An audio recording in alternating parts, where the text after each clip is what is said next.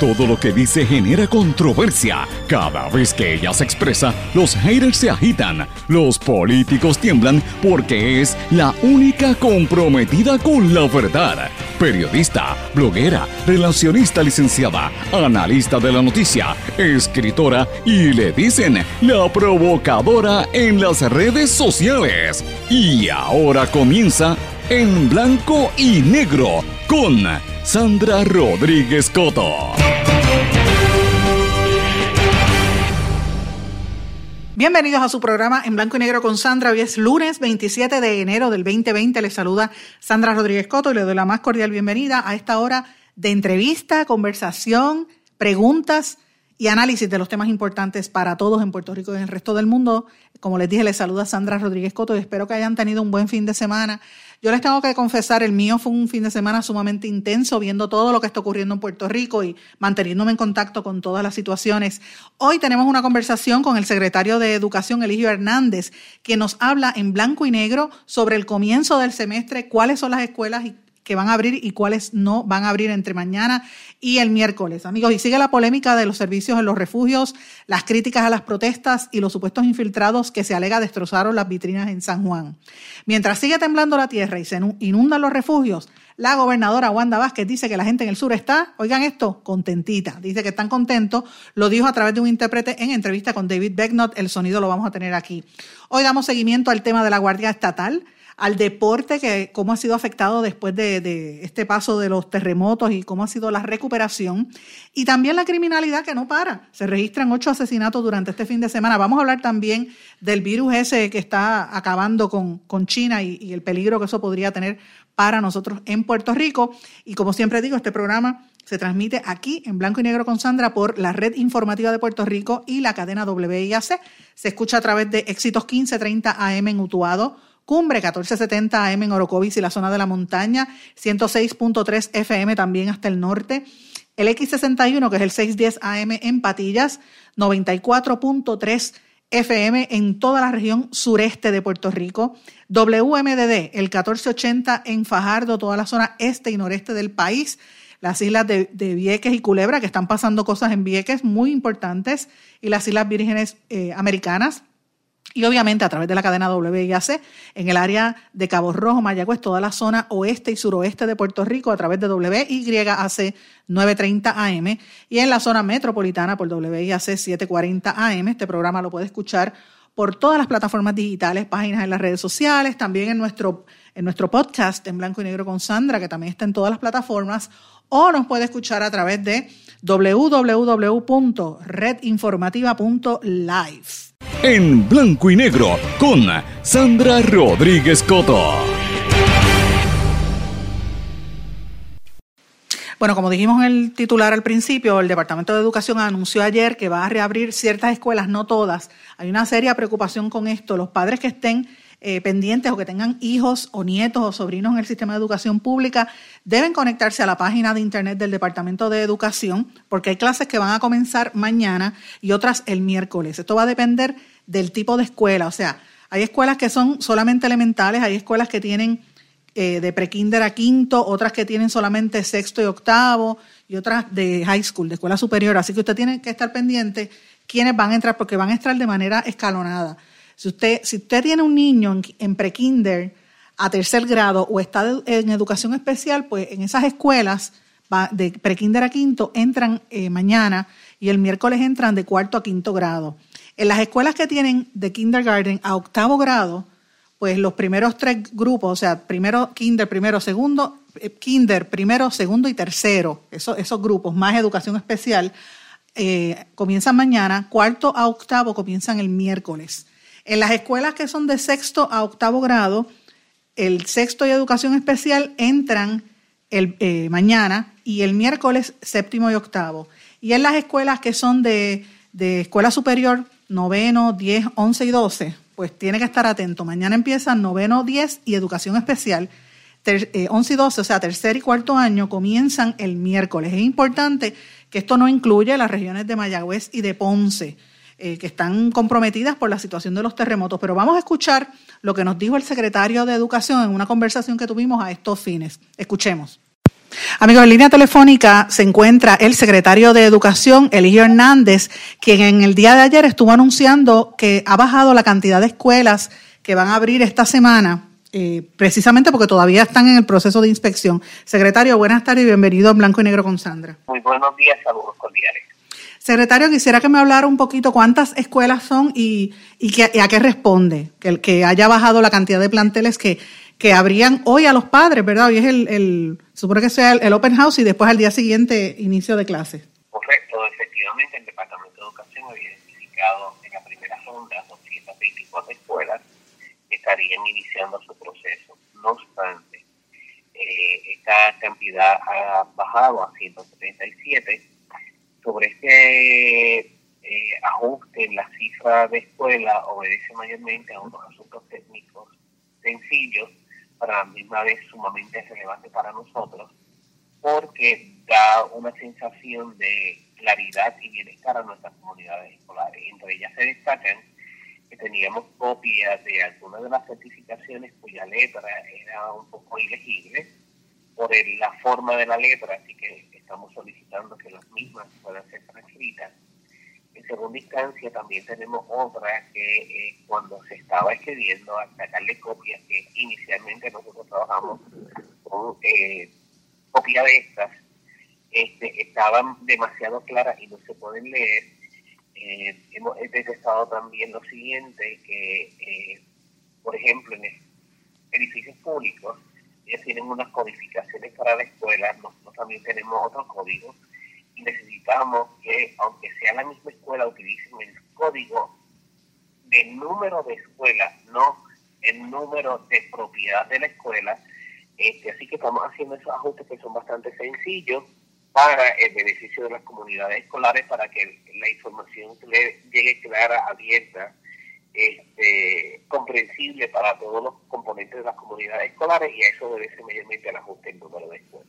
De todos modos, siempre existe, ¿verdad?, la, la, el temor de, lo que, de que esto pueda ocurrir, de lo que puede ocurrir en los planteles, debido a, a lo que ya vimos en el área sur, en el área de Guánica.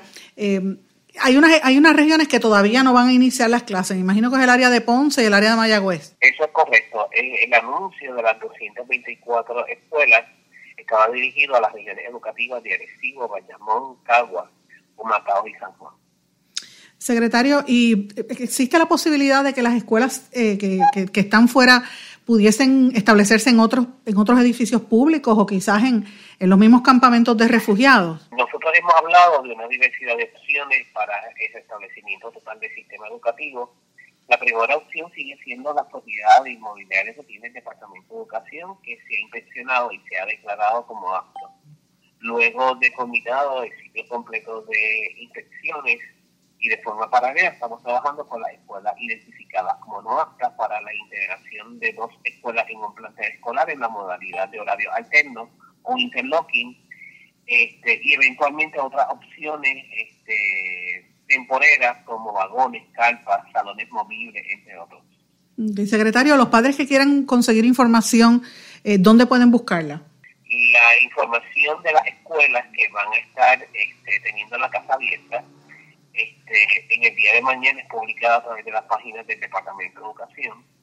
Hay otra ronda de escuelas que este, estarán teniendo la casa abierta el día jueves. También va a estar disponible en página web del Departamento de Educación y los comunicados oficiales que se tramitan a cada uno de los directores de escuela. Secretario, en los últimos días yo he estado recibiendo cartas y, correos electrónicos de padres, de maestros preocupados pues precisamente con la cuestión de, lo, de, la apertura de los planteles.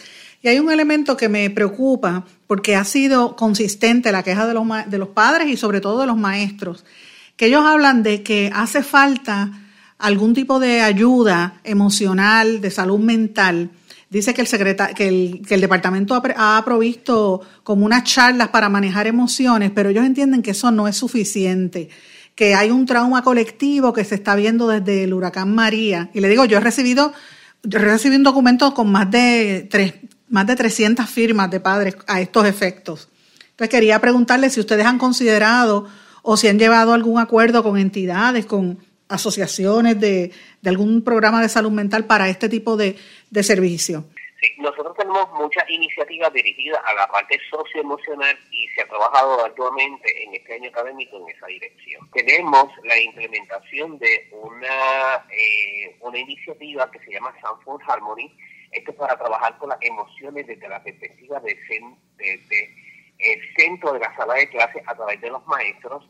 Esto conlleva una inversión de 3.5 millones que nos hizo un donante a través de la fundación y ellos la manejan y se está adiestrando a todos los maestros definiendo materiales, eh, juegos educativos dirigidos a esta perspectiva. De igual manera tenemos un plan de trabajo federal que se llama PBIS, que es Positive Behavioral Initiative, eh, eh, eh, System. Esto es para trabajar específicamente con el proceso de modificación de conducta en la sala de clases cuando hay algún tipo de desviación que sea este, eh, motivada por algún aspecto socioemocional. Esta, esta inversión de este proyecto es sobre 3 millones de dólares. Así que eh, tenemos estos dos proyectos, pero de igual manera nuestro equipo biopsicosocial eh, del Departamento de Educación tenemos en este momento sobre 400 enfermeras escolares, 70 psicólogos escolares, eh, eh, nos adiestró a 70 trabajadores sociales, 50 consejeros profesionales que están disponibles para este tipo de intervención, así que hay iniciativas bastante complejas y robustas eh, para trabajar con esto. No obstante, eh, ya recibimos la comunicación de UNICEF que va a estar apoyándonos en la parte socioemocional en la escuela y estaremos sometiendo una petición al gobierno federal, Departamento de Educación Federal, eh, para una asignación adicional de fondos para trabajar el tema de salud eh, mental y o eh, bienestar socioemocional. Eso es excelente porque en cualquier circunstancia, pues este tipo de, de trastoque a, la vida cotidiana, como es un terremoto que no ha terminado de, no ha dejado de, temblar la tierra. Este fin de semana fue terrible, 5.1 en algunos lugares se sintió. todo eso trastoca y a los niños pues les afecta. Quería preguntarle, secretario, el caso de, eh, también en cuanto a educación especial, lo, que se había comentado la semana pasada de que ya para el mes de febrero no tenían los fondos, ¿en qué estatus está eso?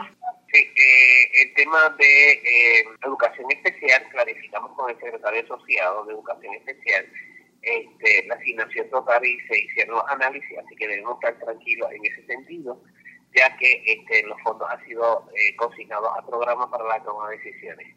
Aprovecho la oportunidad para indicar que eh, en relación a la parte socioemocional, en este proceso de inicio de clase nosotros le estamos pidiendo a los papás que nos puedan dar una autorización, que una autorización de relevo de responsabilidad para que si algún maestro personal escolar identifica algún niño con eh, algún indicador de ansiedad, de depresión o intento suicida, nos permita facilitarle una llamada para la línea Paz y que pueda recibir servicios inmediatos de profesionales a través de los servicios de ANSCA. Así que invitamos a los padres, madres o encargados que le interese que el Departamento de Educación también ponga esta herramienta al servicio de sus familiares que puedan llenarnos el relevo de responsabilidad. Definitivamente es importante para todos, todos los familiares, los niños, pero incluso también los niños de educación especial, que, que a veces es un poco más complejo ese proceso de, de manejar las emociones en, un ambiente distinto. Esos que están ahora en refugio, pues también no es, nada fácil, supongo yo. ¿Qué ha sido lo más difícil que usted ha visto hasta ahora, secretario, en toda esta emergencia? Lo más difícil ha sido esencialmente ver cómo a veces la desesperanza eh, se allega al corazón de nuestros conciudadanos. Ver que eh, la tristeza se convierte en su estado emocional continuo por días, así que eso es lo más que me ha preocupado. Eso es lo que tenemos que trabajar todos, y no solamente el departamento, sino todo el país.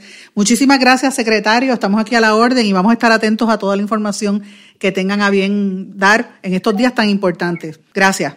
Gracias, muy amable. Bueno, amigos, ya ustedes escucharon lo que dijo el secretario de Educación de que, pues, vamos a regresar al comienzo de escuelas para gran parte de Puerto Rico, para tratar de regresar a una normalidad que es bien difícil decirlo porque es, duro uno reconocer que tanta gente está pasándola muy mal en el sur de Puerto Rico y en los pueblos de la montaña.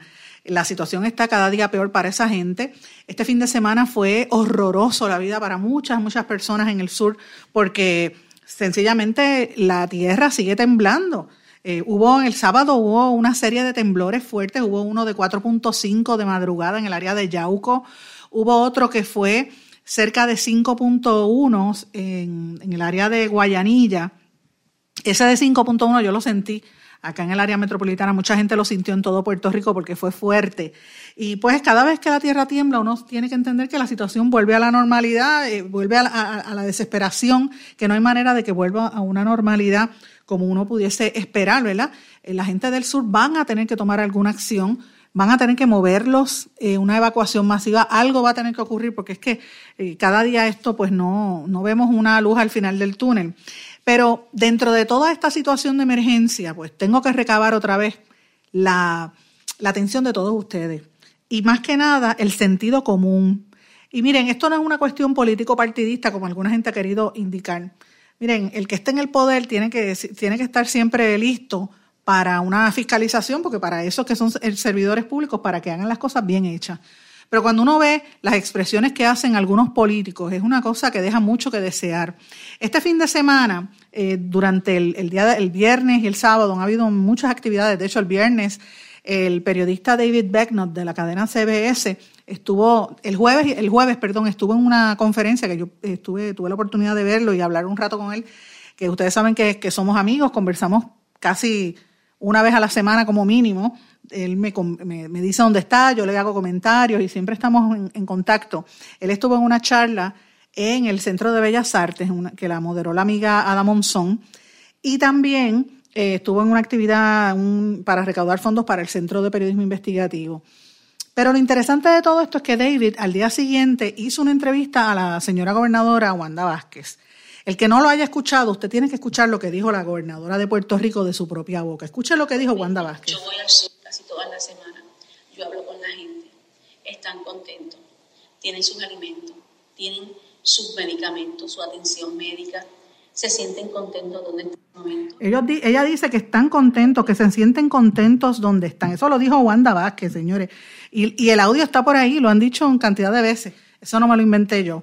Eso se lo dijo ella a David Becknott. Y uno tiene que pensar, o es que ella no la prepararon, cosa que dudo, o esto es sarcasmo, o es que ella estaba nerviosa porque la entrevista iba a ser en inglés, yo no sé.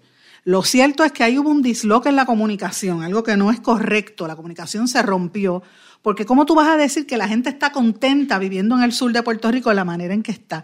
El alcalde de Peñuelas, para que usted tenga una idea, fue uno de los primeros que dijo, mira, el sur no está contento, me refiero al alcalde Gregory González Suchet, que le ripostó a la gobernadora esas expresiones, porque él dice, ¿cómo van a estar contentos si me metieron a la gente en unos, en unos refugios que están inundándose? Entonces yo digo, ¿dónde está el sentido común de las personas? ¿Dónde, dónde está que tienen a la gente viviendo en esas condiciones?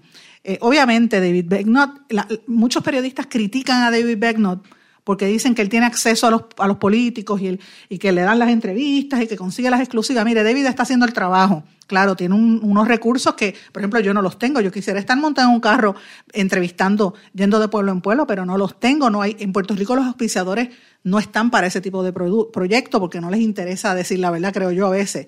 Eh, además, él viene con un equipo de mucha gente que lo apoya. Él no lo hace solo pero él hace su trabajo y cuando no está reportando para la cadena lo hace para sus redes sociales. Así que muchas de estas cosas usted lo va a ver si sigue a David Becknott en, sus redes sociales, usted va a ver que entrevista a los alcaldes, a la gente de los refugios, a los cuidadores. Ayer estaba hablando con una gente que vino de Nueva York y, lo, y, estos americanos decían, mira, si llega a hacer esto en los Estados Unidos hubiese motines, porque es que no, ¿cómo es posible que la gente viva en estas condiciones, verdad? Y pues la gente hablaba de ese tema, la gobernadora hizo una entrevista con él en la fortaleza, le, por primera vez le, le concedió 15 minutos. Yo creo, y lo puse en mis redes sociales, los que me siguen lo saben, que yo creo que fue correcto que ella eh, se expresara con una, con una intérprete, no traductora, intérprete, traductor es el que traduce el libro o papel. Ella es un intérprete que estaba interpretando para David Becknott lo que, las preguntas, ¿verdad? Que, hacía la, que él hacía hacia la gobernadora y eso es mucho mejor, yo creo que está mejor que lo que hacía el ex gobernador Alejandro García Padilla, que trataba de hablar inglés y lo que hacía era un papelón internacional. Pero a la misma vez pues dice mucho de los líderes del Partido Nuevo Progresista que no tienen la capacidad de hablar en el idioma del país a donde se quieren asimilar. Porque si usted quiere ser, esta, usted dice ser eh, eh, anexionista y, que, y cree la estadía para Puerto Rico, usted tiene que aceptar y aprender a hablar inglés, que aunque no es la lengua oficial legal, sí es la lengua principal y la lengua franca en los Estados Unidos. Así que usted quiere asimilarse a los Estados Unidos, lo mínimo, mínimo que usted debe hacer es hablar inglés. Así que esos son planteamientos, ¿verdad? Pero yo no quiero desviarme de la atención de, lo importante. Él le hizo las preguntas de rigor a la gobernadora y la gobernadora dijo que la gente estaba contenta. Y yo pregunto, ¿cuántos de ustedes piensan que los puertorriqueños están contentos? ¿Mm? El que piense eso tiene que estar, eh, tiene que estar mal de la mente, porque es que de verdad, yo, yo siento que lo que vive Puerto Rico es inhumano, es cruel y es despiadado. Y así lo dejé saber en un escrito que publiqué el sábado. Yo me pregunto, ¿dónde está el corazón de la gente en Puerto Rico que ha dejado que se nublen las cosas y que se desenfoque de lo, de lo importante a lo secundario? La prioridad aquí debe ser resolver esta situación a la gente. Entonces uno oye, el viernes yo, por ejemplo, escuchaba a todos los comentaristas políticos y a la gente en la radio y todos los periódicos y todo el mundo hablando de los fanáticos, los trolls y los fanáticos políticos quejándose que si destrozaron el viejo San Juan, que si René Pérez es el culpable, que si Ricky Martin, que si, bueno, diciendo 20 cosas. Es más, culpando a la misma gobernadora. Y yo decía, pero ¿por qué pierde el tiempo en eso? Miren, sí destruyeron San Juan, por supuesto que destruyeron, por supuesto que no es justo, pero eso no es la prioridad, la prioridad es resolver la situación, señores.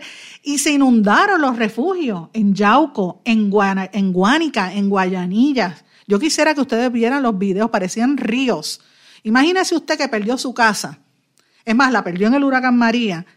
Poco a poco la recupera, viene el terremoto, se la tumba y tiene que parar en un refugio con unos cuartones de madera, bañándose en un sitio público prácticamente, en unos inodores que son unas letrinas ahí portátiles, que usted sabe la peste y las enfermedades que eso conlleva, eh, y, la falta de limpieza que hay en algunos lugares usted estar durmiendo en una cancha, en un parque de pelota, pasando hambre, pasando frío, sabiendo que las ayudas del gobierno no las han entregado, como pasó en, Ponce.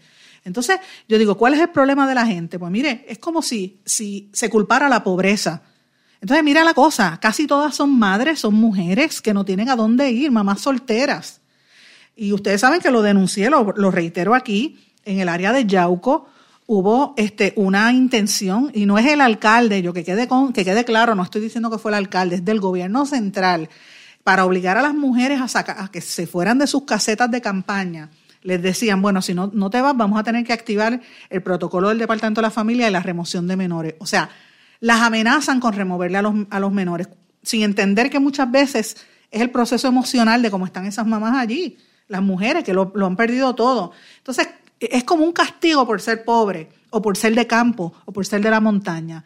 De un, de, un, pueblo que no es el área metropolitana. De verdad que, a mí me da coraje. Entonces, eso estamos, lo estamos viviendo nosotros ahora mismo en Puerto Rico. Yo no me lo estoy inventando, lo describo, lo describo en mi columna. Presenté fotografía que usted la puede ver en mis redes sociales, en blanco y negro con Sandra, en, en mi página de Facebook, que están allí. Y lo pueden ver en mi blog, donde amenazaron mujeres y el alcalde Ángel Luis Torres se quejó porque esto es un crimen.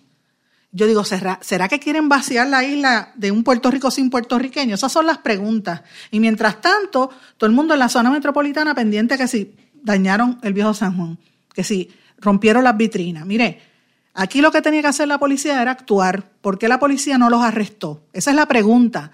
Y aquí la intención y la, y la crítica no debe ser a los, a los a los bandoleros que destruyeron San Juan, porque también es una injusticia destruirle los negocios a los comerciantes que están tratando de echar para adelante. O sea, yo no estoy aplaudiendo eso. Pero, ¿de qué vale usted quejarse, quejarse, quejarse? ¿Y dónde está la acción? ¿Dónde, está, dónde están los arrestos? La policía los vio, si las cámaras de televisión los vieron y los, han tomado fotos, que ellos posaban para las fotos también, algunos de ellos, de estos que los ven con hay, un individuo que ha salido en varias protestas y es la misma imagen. ¿Por qué la policía no los detiene? ¿Es que son infiltrados, como dice algunas personas? Esas son las preguntas que tenemos que hacernos, mis amigos. Vamos a continuar esto al regreso de esta pausa aquí en Blanco y Negro con Sandra. No se retiren, el análisis y la controversia continúa en breve, en Blanco y Negro con Sandra Rodríguez Coto.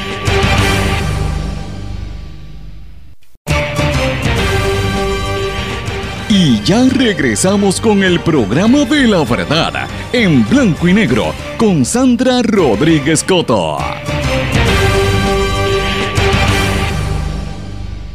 Y de regreso en blanco y negro con Sandra. Bueno, como le estaba diciendo antes de irnos a la pausa, porque el tiempo me traiciona, nosotros tenemos que concentrarnos en cuál es la prioridad para Puerto Rico. La prioridad es salir de esta situación, ya sea moviendo gente de las casas del área sur o de la montaña, ubicándolo en lugares que sean propios y resolviendo esta, este tema. Y los alcaldes están agotados, el de Yauco, el de Guayana, entonces todos ellos, hasta la de Ponce.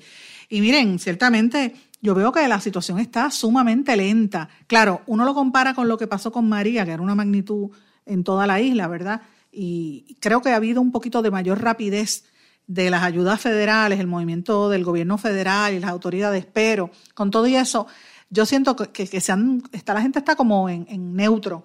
Y mientras nos concentramos en lo que ocurre en San Juan, nos concentramos en, la política partidista, que están todos los, de hecho, todos los partidos haciendo campaña.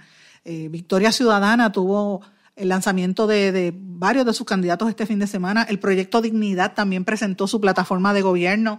Todas estas cosas yo las voy a estar mencionando en este programa. Vamos a tener de invitados y vamos a entrevistar a todos los eh, componentes o los portavoces de los distintos partidos políticos. Esa es, la meta. De hecho, lo voy a hacer con todos ellos, incluyendo a Wanda Vázquez, si quiere estar en este programa, por supuesto, a, a Pierluisi, todos los que sean del PNP, todos los que sean del Partido Popular, eh, Alexandra Lúgaro, eh, todo el, doctor César Vázquez, Eliezer Molina ya estuvo aquí, vamos a hablar con Juan Dalmao, con todos los que quieran estar para que usted tenga su, su, ¿verdad? su información. Pero a mí me parece que en vez de estar hablando de la política partidista y de lo que va a pasar en las primarias o en las elecciones, yo creo que deberíamos concentrarnos en el momento. Y el momento que estamos ahora es esta gente que está sufriendo.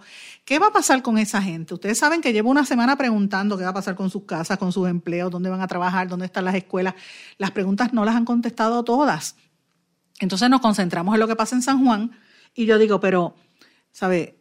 Ponen a esa gente a vivir en parques y en pistas que no son sitios aptos para vivir, porque por lo general se inundan. Por eso que cuando usted va a un, juego de pelota lo suspenden por lluvia porque se inundan.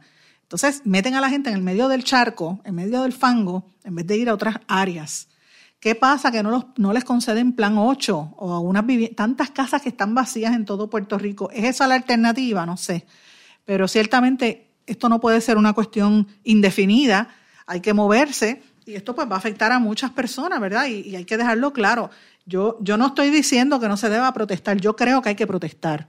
Y sí, yo abogo porque la gente entienda que en la protesta es que se hacen los cambios. Hay que protestar, yo estoy a favor de las protestas y lo digo abiertamente.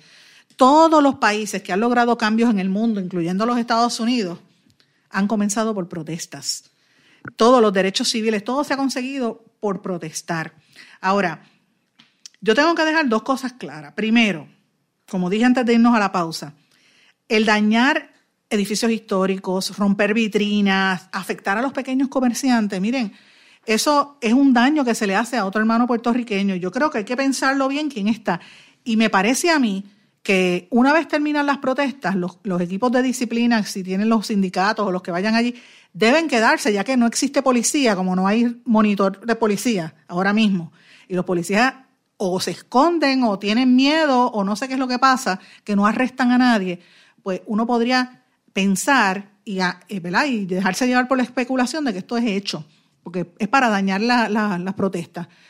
Yo creo que aquí lo importante es empezar a cuestionar y los periodistas tienen que cuestionar a la policía, a Elmer Román, a, a Janer. ¿Qué pasa con la policía? ¿Cuántas personas han arrestado? Lo mismo que la prensa. Miren, estos individuos que estaban encapuchados atacaron a los periodistas, afectaron a un periodista de Guapa. No es la primera vez el dañarle un carro no es la primera vez que le ocurre a Guapa y muchísimo menos hay medios que le han pasado otras cosas.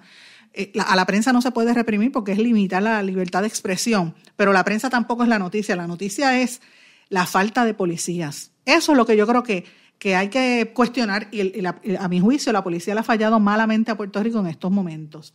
Entonces me trae al tema de la desorganización que hay en el gobierno. Ustedes saben que el domingo pasado, el 19 de enero, hace ya una semana, nosotros publicamos en nuestro blog y en este espacio la noticia de que había la alegación de que un convicto a nivel federal había sido nombrado para manejar las armas en la Guardia Estatal y la Guardia Nacional.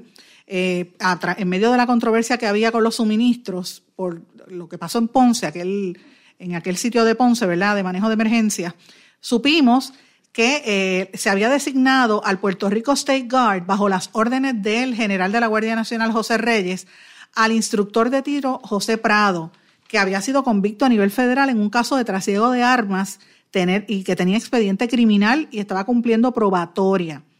Y entonces, como tal, iba a estar a cargo no solamente del State Guard, sino también de armas y municiones de la Guardia Nacional en Buchanan y que obviamente la jefa de él iba a ser Wanda Vázquez. Cuando nosotros publicamos esta información hubo un corre-corre en la Guardia Nacional y yo puedo decir de, de, con total seguridad que de los más altos funcionarios de la Guardia Nacional y de la Guardia Estatal se han comunicado con esta servidora. Ellos van a hacer expresiones, me parece que entre hoy y mañana, expresiones oficiales, pero esto lo voy a decir yo primero porque me lo dijeron durante este fin de semana.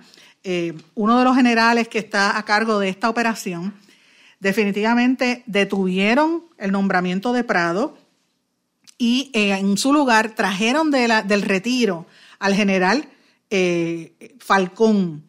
El general Falcón era Ricardo Falcón, que había sido Ricardo Alberto Falcón, que había sido, eh, había estado mucho tiempo en la Guardia Nacional. Lo traen de su retiro, él se retiró hace seis años para estar a cargo de la Guardia Estatal y sacaron del medio a este señor José Prado. José Prado había sido eh, convicto a nivel federal en el caso de la, en el caso, el caso es el, el número 314 ER-007, 0017-FAB-5, que se basa en un caso a nivel federal en un esquema de falsificación de documentos e identificaciones para tramitar más de mil licencias de portación de armas de fuego de manera ilegal.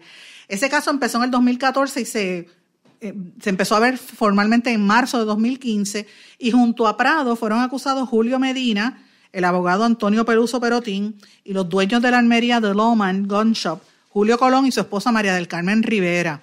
Eh, y eso fue un pliego acusatorio eh, que se sometió el primero de mayo del 2014. Todo el detalle de este caso, que es un felony, es una, es un, se supone que haya sido removido, ¿verdad?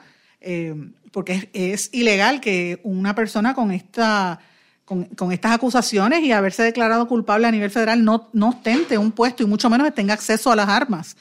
Eh, todo esto está incluido en el blog en blanco y negro con Sandra y ustedes saben que lo discutimos aquí también en este espacio, pero les anticipo que ya esto se anunció ya se sabe, ya, hubo un cambio y lo han eh, destituido. Así es que esa es una de las noticias que usted no va a escuchar en otros medios, solamente lo va a escuchar aquí en blanco y negro con Sandra, uno de los temas importantes. Eh, una de las cosas que, sé que no tengo mucho tiempo, pero quería mencionarles que, que les recomiendo que busquen. Una de las cosas que hemos estado viendo consistentemente en todos estos días desde que empezó la emergencia es el tema de las instalaciones donde se está quedando la gente a dormir, que casi todos son parques, canchas, etcétera. Eh, las áreas recreativas, que son espacios donde la gente pues coge aire y, se entretiene, los niños se ejercitan, eh, practican deportes. El Centro de Periodismo Investigativo ha preparado un, reportaje muy interesante que recomiendo que lo busquen, donde constató el estado de destrucción y abandono de muchas canchas y parques en todo Puerto Rico, que persiste a dos años del huracán María y que esto a la misma vez tiene una repercusión en los puertorriqueños porque como no los arreglan, pues no se pueden utilizar. Y, al no utilizarse, pues baja la actividad económica, baja la actividad social, tiene todas las repercusiones sociales que usted se puede imaginar, mayor este, incidencia criminal, la gente empieza a engordar, los niños no, van al parque, la gente se deprime, o sea, todas estas cosas que van uno detrás de otro. Y em, las, las, áreas recreativas, pues son, en ocasiones se están utilizando para otras cosas que no necesariamente es para lo cual se, se construyeron, ¿verdad? La Agencia eh, Federal para el Manejo de Emergencia, FEMA, se supone que de unos fondos para eso. Y hasta enero, de un total de 33 municipios, ocho agencias tienen 36 millones en fondos obligados para 80 proyectos que aparecen bajo la categoría de parques y recreación, que todavía es la hora que no han recibido de esos solamente 16 han recibido algunos desembolsos, no todos, eh, para pistas, canchas, parques de béisbol, parques pasivos y centros comunitarios. Los municipios que han recibido hasta ahora son Arroyo Barranquitas, Camuy, Cataño, Corozal, Guayanilla, Atillo, Hormigueros, Ayuya, Orocovi, Sabana Grande, San Germán, Toa Alta, Toa Baja, Vega Baja y Vieques. Todavía faltan unas categorías. Yo les recomiendo que busquen esta información. Está disponible en Noticel y también en la página del Centro de Periodismo Investigativo. Y me parece que es importante y lo ato a lo que habíamos estado hablando antes sobre el parque que es para recreación y para hacer comunidad y para distraerse de todos estos problemas emocionales y económicos y, de los terremotos, pues ahora se están utilizando como refugio, irónicamente. Bueno, otro asunto que creo que es importante, ya dije lo de la Guardia Nacional que es exclusivo, ya dije lo de educación y de lo de la gobernadora tengo que hablar un poco de la criminalidad. Señores, prácticamente 10 asesinatos este fin de semana. El más reciente fue en Fajardo. Eh, un hombre fue asesinado en la madrugada del domingo en el residencial Vistas del Mar en Fajardo. Es el octavo asesinato reportado en este fin de semana. Otros ocurrieron en Juanadía, San Germán, Santurce y Carolina. Obviamente, eso fue hasta horas de la tarde de ayer. Se han registrado otras situaciones en estos días y pues ciertamente es peligroso la, la cuestión. Muchos policías han estado desplegados en, en, otras cosas y esto tiene mucho que ver con la ausencia, la, la baja en la cantidad de policías. Fíjense que es un tema que tampoco la gente está hablando. Muchos policías se siguen yendo y ahora hay más necesidad para los refugios, para transportar, para dar seguridad a los almacenes y también para bregar en las protestas que no arrestan a nadie Así que estamos prácticamente los ciudadanos por la libre sin tener ningún tipo de protección. Y amigos, antes de irnos a la pausa, quiero eh, mencionar que ya todo Puerto Rico lo sabe, se dio a conocer en el día de ayer que el reportero o el, el, personaje de televisión Leo Fernández III, que se destacó por ser uno de los talentos en los programas de chismes de la Comay, de Dando Candela en los últimos años, pues falleció luego de haber estado con una serie de situaciones de salud esta noticia ha trascendido en todas partes. Yo les invito a que lean un obituario que hice en mi blog. Siempre lo hago en blanco y negro con Sandra en Blogspot. Siempre que se va algún compañero de los medios, suelo hacerlo. Eh, yo no era amiga de Leo, pero tampoco era su enemiga, todo lo contrario. Teníamos una relación de bastante respeto mutuo.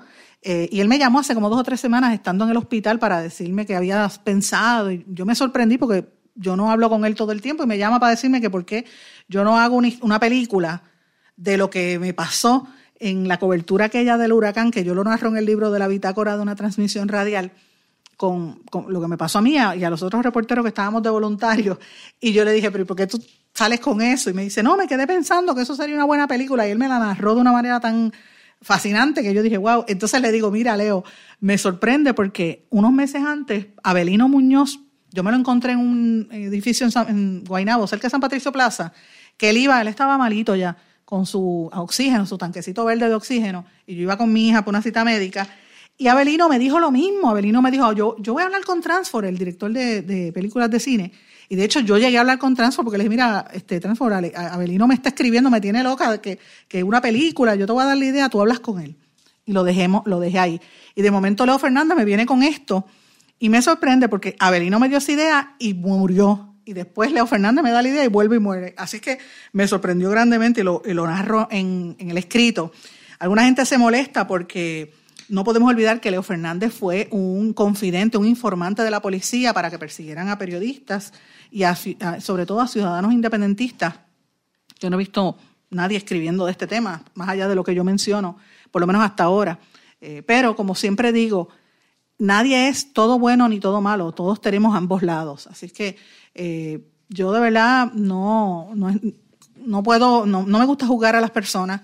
Creo que él eh, pasó mucha enfermedad. Yo espero que su familia pues haya consuelo, pero no podemos por eso olvidar ni borrar lo que hizo. Le hizo mucho daño a mucha gente como parte de su trabajo eh, de, de farándula y de chisme le hizo mucho daño a gente y también a la gente en los mismos medios de comunicación, pero ya pasó a mejor vida. Que descanse en paz, Leo Fernández. Mis amigos, vamos a una pausa y regresamos enseguida. No se retiren, el análisis y la controversia continúa en breve, en blanco y negro, con Sandra Rodríguez Coto.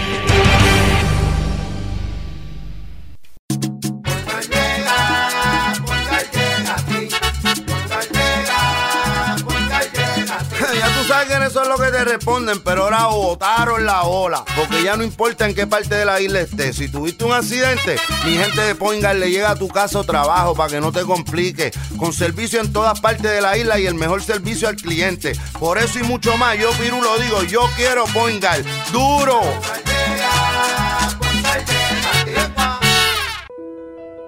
¿Sabemos cuántas personas murieron de verdad durante el huracán María? A usted lo escucharon en el momento de mayor desesperación. ¿Todavía siente aquellas noches a oscuras y de incertidumbre? ¿Qué pasó mientras los vientos azotaban y luego en aquellos días y semanas después cuando no había sistema de comunicaciones? Reviva cada minuto con una narrativa real sobre lo que pasó en la bitácora de una transmisión radial, catalogado como uno de los mejores libros del año 2018 por la crítica literaria. Es una lectura necesaria porque no podemos olvidar nuestra historia para que esta no se repita. Bitácora de una transmisión radial, disponible en las principales librerías a través de todo Puerto Rico y en la internet lo consigue en Amazon, en libros787.com y en travaliseditores.com, publicado por Travalis Editores. Quites el dolor de cabeza con sus obligaciones de contabilidad con los servicios que presta Villalba y Villalba Company, directo, personal y con sensibilidad humana. Lo que se busca en un verdadero asesor de contabilidad para todo tipo de servicios servicio de contabilidad, pago de IBU, pago de nómina, informes trimestrales y anuales y otros. Ofrecen servicio directo personalizado. Villalba y Villalba Company. Para orientaciones, su teléfono el 939-336-5774.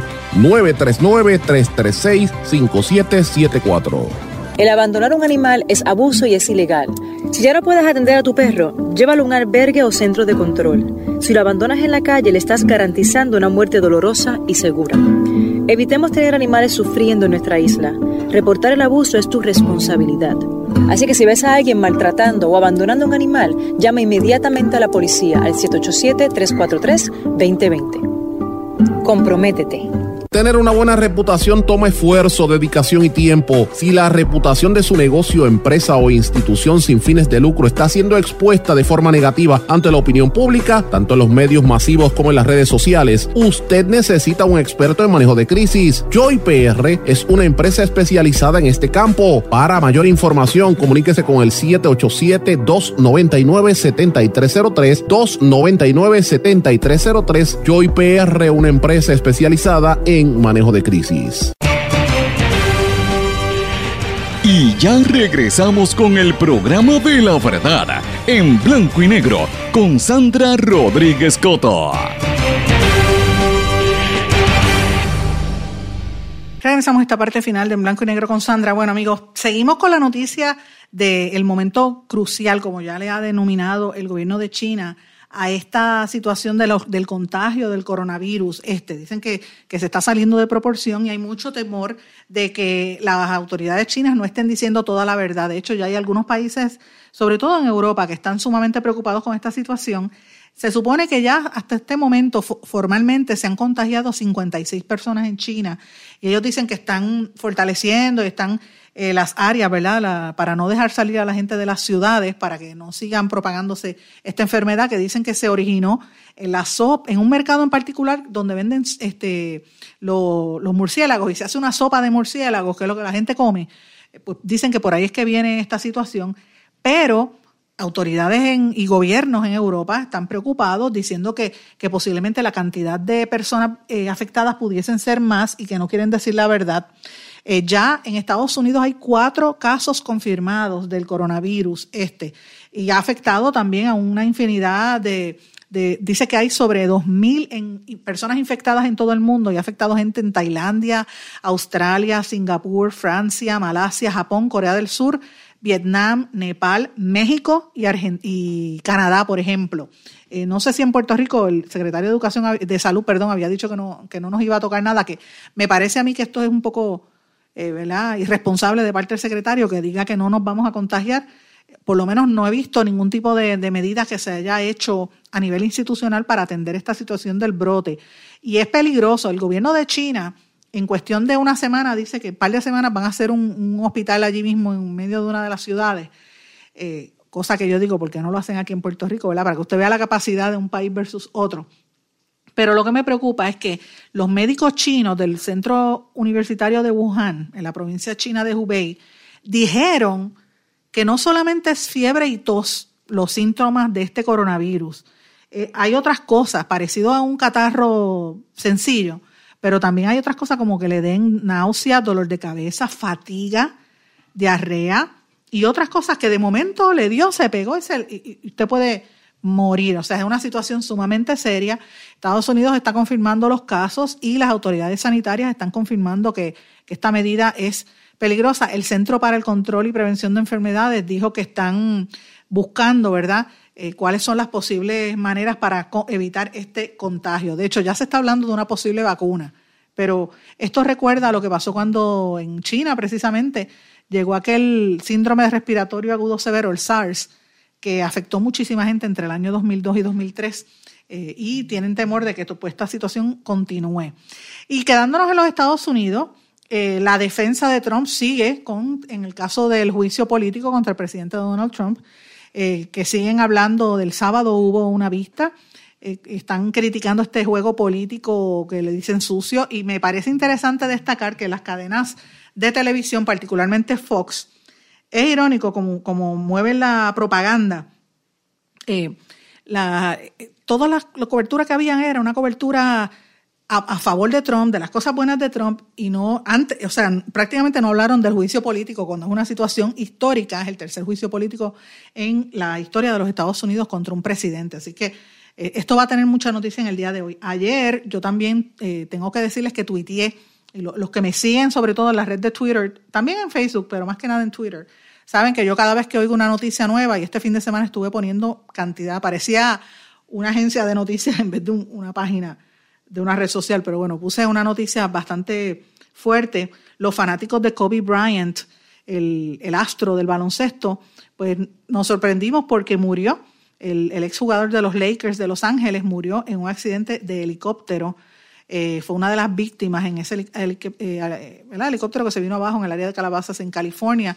Kobe Bryant tenía 41 años y era eh, uno de los principales jugadores de la historia de, del baloncesto en los Estados Unidos. Se retiró con cinco sortijas de oro del campeonato 2000 a 2002, 2009, 2010 con los Lakers y también fue el jugador más valioso en una gran cantidad de veces le sobrevive su esposa Vanessa y cuatro hijas. Así que esto es una situación bien fuerte porque era un hombre bien comprometido con las causas sociales y era un excelente, un extraordinario atleta eh, que falleció este fin de semana. Es una noticia que conmovió a la gente del deporte.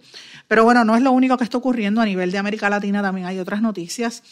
En Perú se está llevando a cabo eh, las elecciones extraordinarias para el Congreso. Esto es importante los 24.7 millones de peruanos habilitados para votar van a hacerlo. Eh, y es interesante este proceso, 24.7 millones de personas van a estar votando en unas elecciones eh, congresionales. En Chile, la Comisión eh, Interamericana de Derechos Humanos comenzó ayer un proceso, lo que ellos le llaman la misión de observación en las protestas en Chile, cuando se cumplen 100 días desde el inicio de aquella revuelta social que hasta el momento deja 27 muertos y miles de detenidos y heridos, la gente que, están sin ojos, ¿verdad? Y este organismo internacional, eh, la Comisión de los Derechos eh, Humanos, llegó a Chile para completar casi una semana de, análisis, de investigación para preparar un informe del estado de derechos humanos en el país suramericano que por tantos años estuvo dirigido por una, por una dictadura. En Venezuela y también Chile, interesante por demás, hay unos 250 inmigrantes venezolanos que viven en Chile, que el sábado hubo una votación, unas decisiones eh, políticas y se presentó un plan para repatriarlos y regresarlos allá a Venezuela en un programa del gobierno en el, de Venezuela y estuvieron de acuerdo con hacerlo, así que 250 inmigrantes venezolanos se van a ir de Chile. Mucha gente se ha ido de Venezuela a casi todos los países de, Sudamérica y por eso es que la inmigración ha sido tan grande. Y en Bolivia, después de toda la, la, polémica que hubo con la salida de Evo Morales, eh, ustedes recordarán que, se presentó la, congresista Janine Áñez. Ahora ella, está, ella se autoproclamó presidenta en el golpe de Estado que hubo, pues ahora ella se está presentando como candidata a la presidencia de manera formal. A mí se me parece a lo que está pasando aquí con Wanda Vázquez, eh, llegó de gobernador y de momento lanzó su candidatura oficial como, como para el puesto de la gobernación y dejó pasmado a, a Pierluisi, que creía que iba a ser el único candidato, pero bueno, eso es aquí en Puerto Rico, allá en Bolivia, eh, Áñez es la mujer que dijo que el mejor indio era un indio muerto. qué cosa más terrible, sabiendo que en ese país es uno de los países con mayor cantidad de etnias indígenas en el mundo. Increíble por demás. Esas son algunas de las noticias de América Latina que quería mencionarles. Hay una noticia que ha estado dando mucho seguimiento, mucho sonido, ¿verdad? Ha estado dando mucho de qué hablar durante este fin de semana, mis amigos. Y es en Inglaterra, y es el tema este de, de, la realeza. Todavía siguen hablando de, de lo que pasó con, con Meghan y el príncipe Harry, que se fueron y que renunciaron a los títulos, a los títulos reales porque quieren tener su dinero y ser independientes. Eh, y ha habido mucha cobertura, mucho tema de que tiene que ver con, con un poco de, de, prejuicio racial hacia, hacia Meghan por ser hija de una madre negra y un padre blanco y por ser americana también y divorciada. La han comparado con Wally Simpson, que fue la esposa del rey que abdicó, toda esta historia, ¿verdad? Eh, también han hablado del tema de la salud mental de Harry, que evidentemente él se ha abierto a decir que él sufrió mucho la muerte de su mamá. Y de hecho, yo, yo vi una entrevista donde él dijo en una ocasión que el ponerlo a él y a su hermano William a caminar por trayectos mientras ellos oían, iban caminando detrás del féretro de su mamá y la gente llorando en las calles y calles y calles. Eso era como una tortura para ese nene bien está de salud mental. Imagínate, lo que tenía eran 12 años. Eso es una situación inhumana, de verdad, tras la muerte en el accidente de la princesa eh, Diana. Y por eso es que, en parte, Harry se quiere salir de toda esta, de toda esta dinámica de la, de, la, de familia real en Inglaterra. Pero ha trascendido, mis amigos, que parte del problema que ha habido allí en esa familia y, quien ha ayudado a promover esto es la mamá de Megan, Doria eh, Doria, que es una, Doria Ragland, que es una maestra de yoga, que sabe que, se sabe que el príncipe Harry tiene mucha influencia, ella tiene mucha influencia sobre Harry, Harry parece que la quiere mucho. Eh, es una mujer que la ven como, como si fuese medio hipitona, con sus trencitas y la pantalla en la nariz, y maestra de yoga, pero es una mujer muy eh, firme en, en sus determinaciones y aparentemente es la mujer que ha tenido ahí su, su, la fuerza suficiente para ayudar a la hija que se saliera de ese espacio. Y esto coincide con una noticia que salió este fin de semana de un documental del papá de, de Megan, no sé si lo vieron, un documental donde él presenta fotos y vídeos de su hija eh, y lo mucho que se querían y cómo él la crió y todo, que esa relación se rompió porque él, cuando ella se casó, ni siquiera fue a la boda. Él dijo que lo habían operado corazón abierto, pero después lo cogieron en video eh, caminando de lo más bien por donde él vive y, vendió la entrevista y la hija de otro matrimonio también ha estado hablando pestes de Megan desde el principio. O sea, eh, ha, sido una situación bastante vergonzosa. Pero la que está ahora mismo en el ojo de todo el mundo es Doria, la mamá de ella, que la ven este, como una de las figuras claves en, negociar para que ellos se fueran de la familia real británica. Así que nada, ese es el tema que me pareció interesante Hoy notarán que no tengo el, tema del respiro eh, porque estoy trabajando algo al respecto. Sí quiero mencionar brevemente, antes de irme, que si yo quisiera darle un reconocimiento eh, en términos de contenido y de información a la gente en este segmento del respiro que yo siempre hago, yo lo daría, ¿usted sabe a quién? A los psicólogos y trabajadores sociales, los consejeros que están ahora mismo en todos los campamentos y en todos los refugios ayudando a la gente.